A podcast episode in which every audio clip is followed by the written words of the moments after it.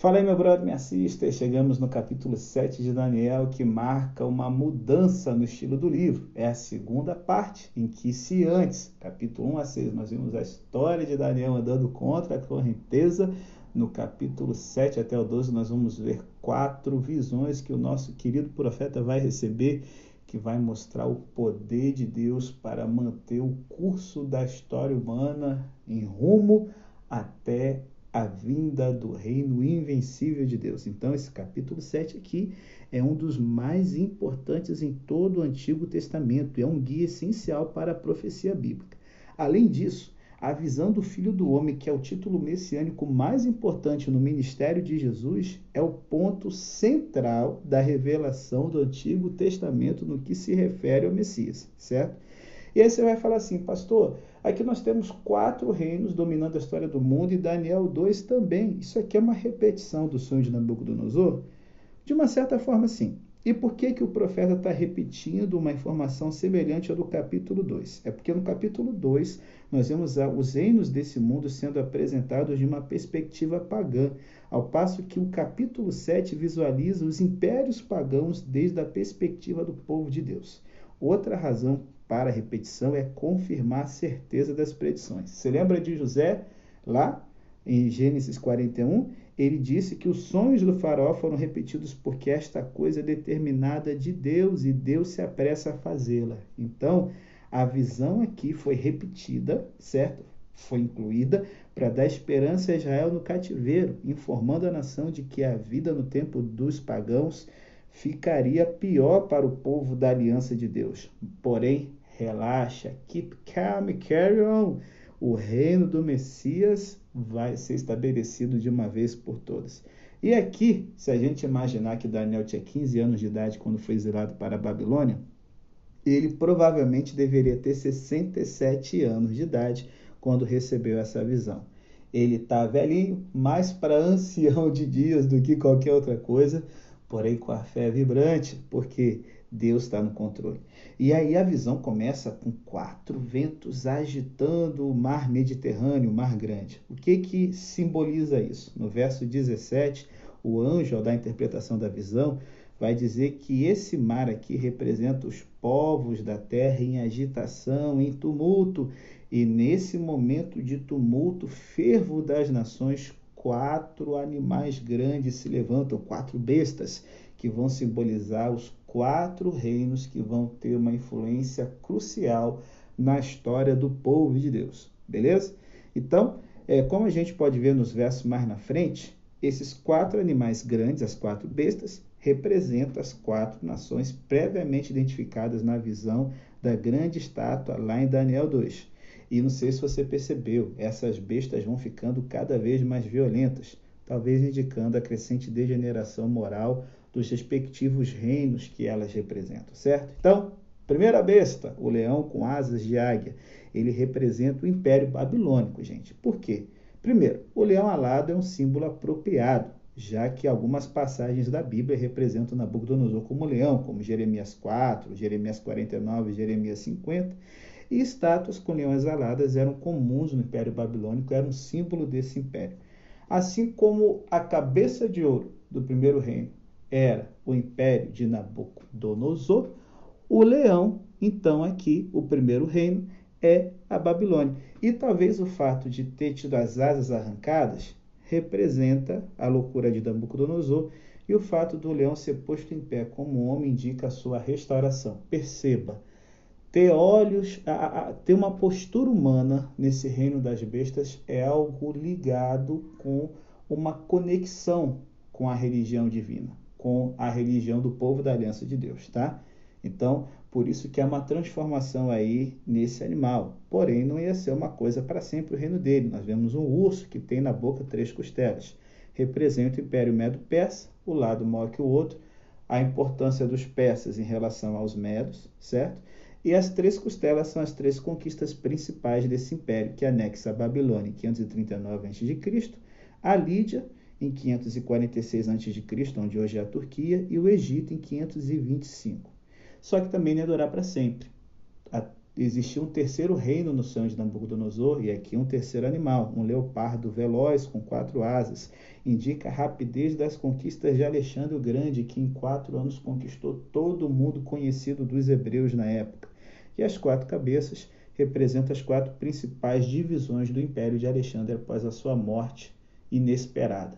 O reino dos Ptolomeus, o reino Seleucida, o reino é, da Macedônia e o reino de Lisímaco, onde hoje é a Trácia, ali, a parte oriental da Turquia. E também a Bíblia fala, não vai durar para sempre. A gente vê surgindo um quarto animal terrível e espantoso, que vai ser o correspondente do quarto reino da estátua, o Império Romano.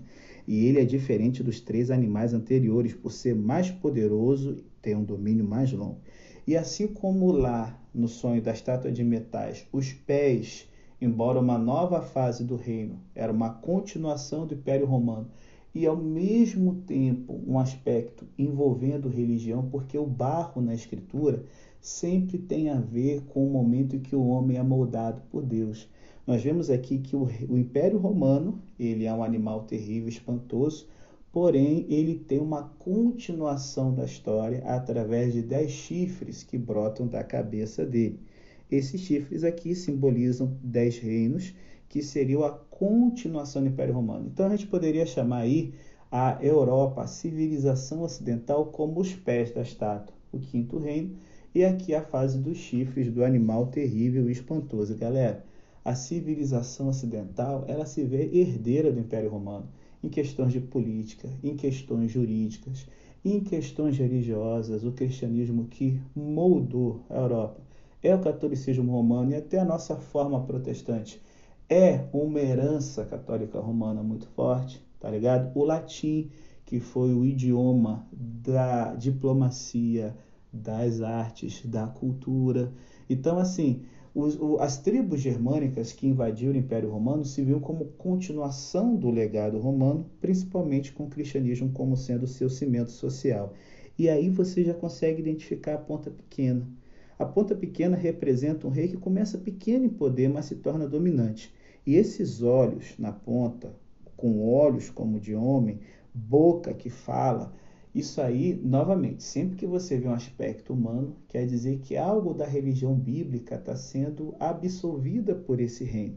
Então, nós temos aqui um reino que seria político, ia começar pequeno, mas que a força dele seria religiosa, uma religião que lembra a religião bíblica. E como eu comentei com vocês, se a gente for ver, o cimento da Europa cristã é o cristianismo, na sua versão católica romana e o papado, que hoje ainda é um reino, para ele poder assumir o seu papel de líder político após o fim do Império Romano Ocidental, ele tem que ter a ajuda do imperador Justiniano, o imperador dos romanos do Oriente, lá em Constantinopla, que o ajuda a subir o poder político, vencendo três reinos que eram anticatólicos, embora cristãos: o reino dos visigodos, o reino dos vândalos e o reino dos ostrogodos.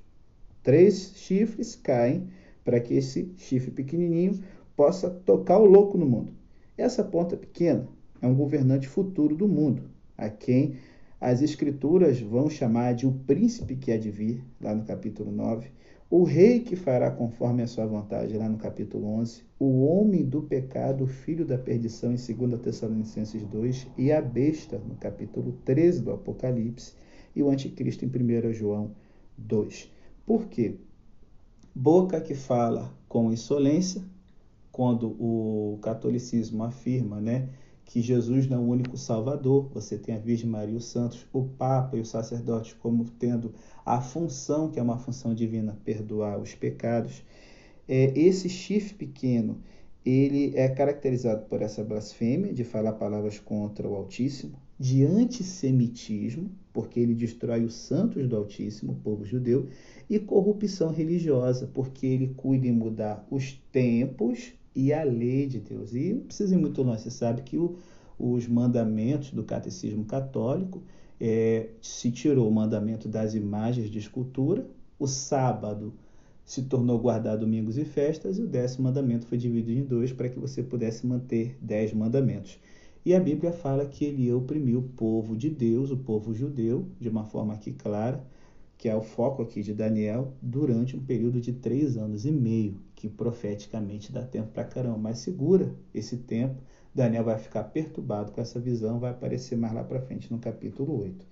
E aí, Daniel está triste porque está vendo as bestas tocando terror, quando de repente um ancião de dias aparece. O pai dos dias, o ancião do tempo, isso aqui se refere à natureza eterna de Deus. E aí então os animais que tocaram o louco no mundo, eles são julgados, certo? A Bíblia fala que embora a herança política e cultural desses animais continuasse mesmo durante o período da civilização ocidental, Deus ele tem um tempo marcado para colocar um fim no reino desses monstros. O filho do homem aqui, quem vai ser? Gente, no entender de Jesus, lá no Evangelho, Marcos 14, por exemplo, Filho do Homem é um título messiânico que Jesus emprega para si mesmo. E por que isso? Eu fecho aqui. Hoje o áudio vai ficar um pouquinho mais longo mesmo, mas vai ficar meio termo porque não dá para ficar gravando dois podcasts, galera. É, eu queria que você pensasse o seguinte: duas coisas marcam esse texto. As bestas, os impérios mundiais como sendo bestas, certo? E besta a gente sempre pensa assim, oh, um animal terrível, espantoso. Mas a, a palavra besta é usada para animais que são fortes, animais que podem, né, causar um medo no ser humano. É, você tem os reinos desse mundo como sendo ao nível dos animais, de uma forma irracional, de uma forma violenta, governada pelos instintos, que aonde passam causa destruição. E um filho do homem tem que aparecer para vencê-los. Por quê? Você lembra lá de Gênesis capítulo 3? No capítulo 1 a gente sabe que Deus criou o homem à sua imagem e semelhança e deu ao homem e à mulher o domínio desse mundo. E eles estão ali governando em parceria com Deus, até que uma besta aparece no capítulo 3 de Gênesis. A serpente é um animal irracional que traz medo ao ser humano, aparece dando uma outra proposta de governo para eles: a possibilidade de serem como Deus, governando independentes deles, sem depender da soberania divina para conduzir esse mundo. Adão e Eva caem no conto da serpente são expulsos do paraíso agora para o reino da besta, para o reino dos animais. E agora a gente vê que a história do ser humano é uma história dos homens sendo influenciados pela besta, pela serpente. Por exemplo, Gênesis capítulo 4, logo após a expulsão do ser humano, nós temos a história de Caim e Abel. Caim está sendo tentado a matar o seu irmão. Deus aparece e fala: Olha, Eis que o pecado jaz à porta como uma besta, como um animal querendo te devorar, mas a ti compete, compete dominá-lo. Nesse mundo das bestas, nós temos que controlar esses impulsos nossos destrutivos, blasfemos, xenófobos, corrompidos religiosamente que querem deixar uma marca de destruição por onde passam. Porém, como Caim, nós caímos no conto da besta muitas vezes e nós vemos Caim fundando a civilização. A civilização ela é fundada para que o mais forte possa dominar, para que a ambição, a luxúria, o egoísmo, o acúmulo possa reinar, tudo o oposto do reino de Deus. Babilônia, logo após o dilúvio, vai ser a encarnação da civilização sem Deus ao ponto de Deus ter que espalhar todos os seres humanos. Nesse domínio das bestas, o semelhante ao filho do homem é alguém que carrega a restauração do domínio de Adão, humanidade, o homem diferente dos animais com o poder de raciocinar e criar o bem e governar de uma forma sábia, e Deus, porque ele vem nas nuvens dos céus, ele é mais do que humano. Ele tem o poder divino para fazer com que aonde nós erramos possamos acertar de uma vez por todas. Jesus vem a essa terra, vem como filho do homem. Aonde Adão, Eva, nós pecamos, erramos, ele vence a besta aparece no deserto e o tenta, com fanatismo religioso, com o poder e com os milagres. E ele permanece fiel até o momento em que ele é julgado por seres humanos que mais parecem bestas do que gente. Se lembra lá do julgamento de Jesus? Mata, mata, mata alguém que só fez o bem. Ele então vira para os judeus e fala: Olha, vocês verão o filho do homem voltando nas nuvens dos céus, assentado à direita do trono de Deus. Perceba, esse trono à direita do trono, do trono de Deus é o trono do ser humano. Estava vazio. Vários seres humanos tentaram se salvar e preencher ele. Porém, só Jesus, que junta o céu e a terra, consegue fazer isso. Ele se senta ao lado do trono de Deus. O trono que Adão perdeu, ele conquistou de novo. Esse trono não está mais vazio. Ele pode julgar as bestas. Ele começa um reino que é diferente. E agora, através da morte e da ressurreição de Jesus, ele começa a chamar um povo, você e eu, que somos chamados a ter uma vida dentro do reino dessas bestas ainda, mas com uma ética e com uma moral diferente, com a ética e a moral do novo reino de Deus. E aí, quem é que ganha no final? O Filho do Homem. Eu espero que você possa se decidir de se colocar ao lado dele. A influência da cultura dominante é grande? Com certeza, galera. Mas Deus está chamando a gente para um reino que é muito melhor e muito superior. E sabe o que é legal? Quando ele conquista, não governa como um déspota e um tirano. O povo do Altíssimo é chamado para governar junto com ele. Somos agora filhos de Deus, coerdeiros com Cristo. Quer coisa melhor do que isso? Nascidos no reino da besta, vivendo como bestas, somos chamados a ter a nossa dignidade humana de volta, através da obra de Jesus. Pensa nisso. Viva a altura desse reino. É o meu desejo para a sua vida hoje. Em nome de Jesus, amém.